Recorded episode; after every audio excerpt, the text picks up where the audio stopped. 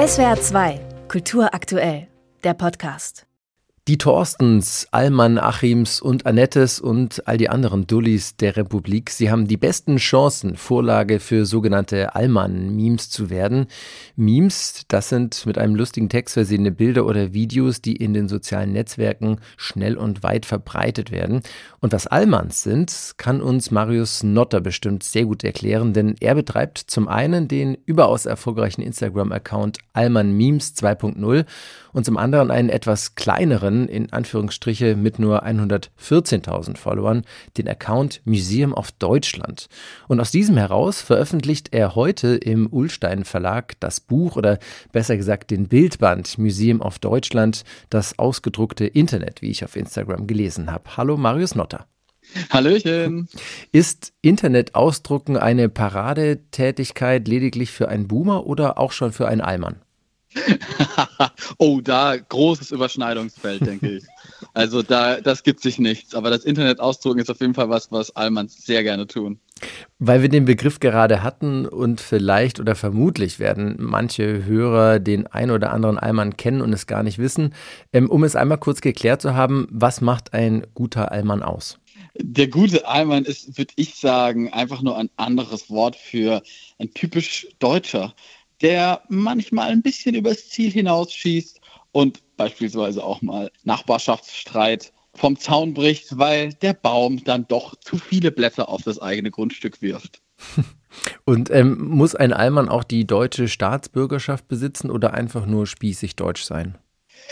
Letzteres. Also das geht nicht über den Pass, sondern das geht über wütende Zettel in der Nachbarschaft verteilen.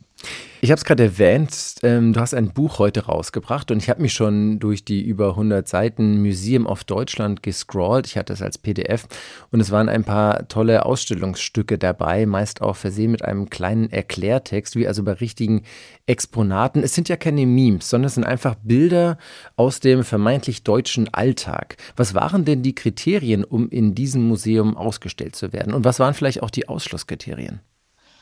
Also beim Museum of Deutschland ist wirklich quasi eine Dauerausstellung von den abstrusen, absurden Auswüchsen, die deutsche Kultur so mit sich bringt. Ja, also das heißt, die Auswahlkriterien sind, es muss möglichst absurd sein und möglichst drüber. Ich mache mal ein Beispiel. Mhm. Also wir kennen alle selbstgemachte oder gekaufte Schilder, dass man doch bitte nicht vor der Einfahrt parken soll. Ne? Soweit so praktisch. Manche führen das aber so ad absurdum, dass sie regelrechte Drohbriefe schreiben dass wenn man hier parken würde, dann würde man schon sehen. Oder wer nochmal hier parkt, der äh, muss um seine Gesundheit fürchten. So.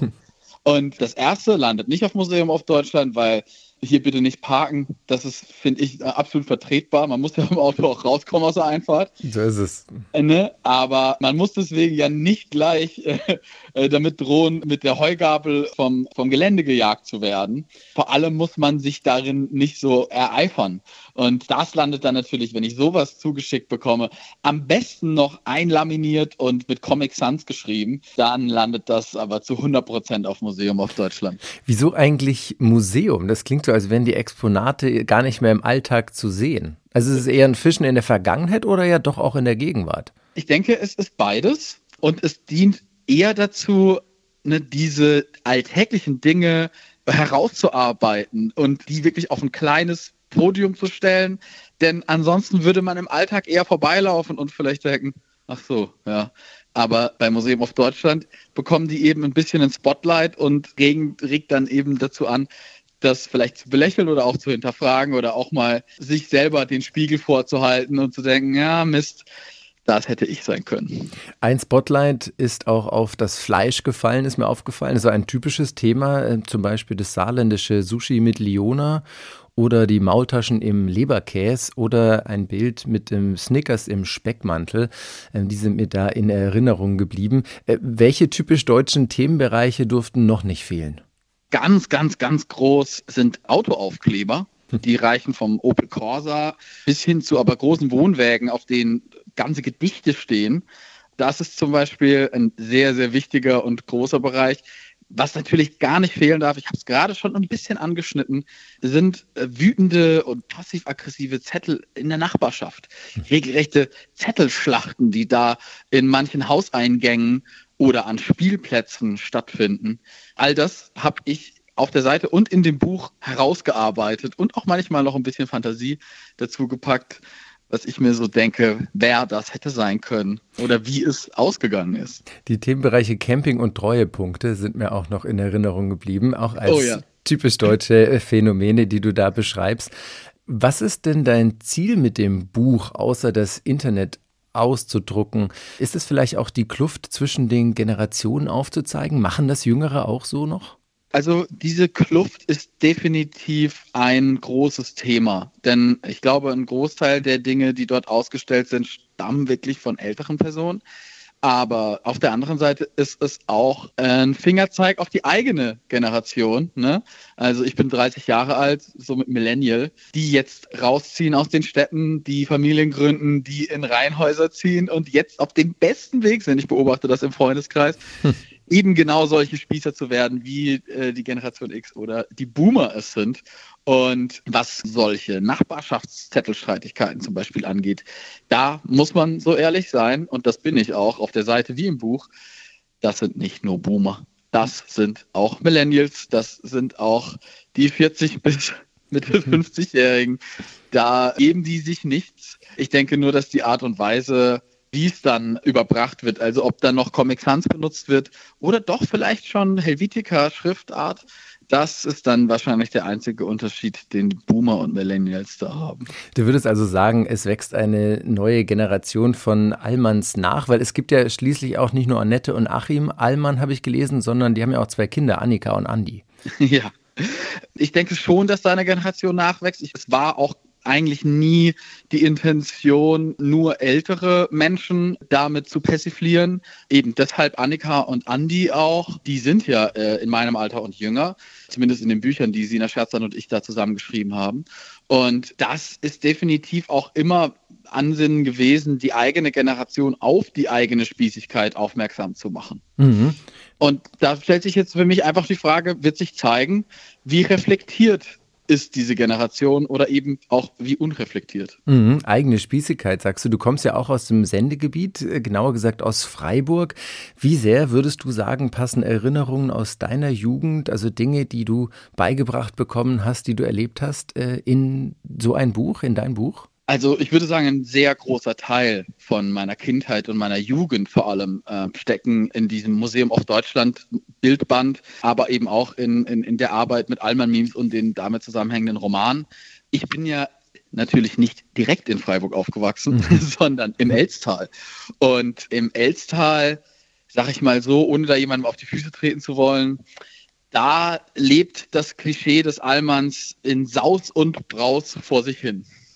Zoomen wir nochmal raus zu den ähm, Allmann-Memes oder zu Memes im Allgemeinen, die sehr populär sind. Also dieses Spiel mit den deutschen Klischees.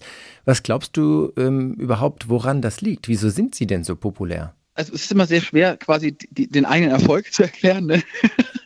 Aber ich glaube, wir hatten in dem Moment, in dem wir damit gestartet haben, ne, das war ja der zweite Start, deswegen 2.0, es gab schon mal einen älteren Account, Alman Memes hieß der einfach, der nie so erfolgreich war. Ich glaube, wir haben da einen Zeitgeist getroffen, in dem die Generation Millennials, aber auch eben Gen Z ganz arg gemerkt hat, oh, hey, hier ist ein Generationenkonflikt, man versteht sich nicht mehr so sehr, man hat ganz unterschiedliche auch politische Einstellungen.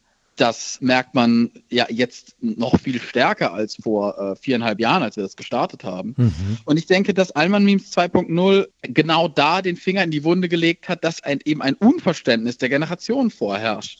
Ne, die einen definieren sich mittlerweile etwas darüber, dass sie Fleisch essen und die anderen eben, dass sie es nicht essen. Mhm. Und äh, dass da gewisse Identitätskonflikte, aber eben auch Grundeinstellungen zur Gesellschaft, zur politischen Ausrichtung, zum aber auch Alltag und Leben, dass die dort aufeinanderprallen und wir quasi einfach nur Sprachrohr und äh, Stimme einer Generation so ein bisschen sind, äh, die da versucht, eben die Fehler der Eltern, sage ich mal jetzt ne, hart ausgedrückt, nicht zu wiederholen. Mhm. Ob das gelingt, das wird man halt sehen. Du sagtest es gerade, wir leben ja auch in immer populistischeren Zeiten, politisch gesehen. Ähm, würdest du sagen, wenn ihr auf eure Followerschaft blickt, ist es eher eine Abgrenzung einer jüngeren Gruppe oder ist es auch eine Wiederentdeckung vielleicht solcher deutscher Stereotype, die da stattfindet? Ich denke, es ist definitiv eine Wiederentdeckung, weil wenn man jetzt mal ganz platt sein will, ist das, was wir dort in Memes zum Großteil beschreiben, nichts anderes, was Harald Schmidt in seiner ne, Late-Night-Sendung auch mit dem Playmobil Bahnhof Nürtingen gemacht hat. Ne? Also diese Folgen sind ja alle auf YouTube einsehbar und ich habe sie alle gesehen. Es ist tatsächlich, der Unterschied ist ja nicht sehr groß. Es ist immer noch eine ähnliche Spießigkeit, es ist immer noch eine ähnliche, äh, ein ne, ähnliches Leben in der Nachbarschaft. Es wird immer noch das gleiche Ei gepellt im Zug, im, im Abteil, ja. Das ist gleich geblieben. Was du ansprichst mit dem politischen äh, Populismus, äh, das haben wir sehr arg zu spüren bekommen in den Reaktionen der Leute auf unsere Memes. Und das hat sich in den letzten Jahren auch nochmal verschärft, würde ich sagen. Museum of Deutschland, ein Bildband mit verschiedensten Bildern zur vermeintlich deutschen Spießerkultur. Er erscheint heute im Ulstein Verlag und wir haben mit dem Autor gesprochen, mit Marius Notter. Ich danke dir fürs Gespräch und viel Spaß noch weiterhin. Vielen, vielen Dank. SWR 2 Kultur aktuell. Überall, wo es Podcasts gibt.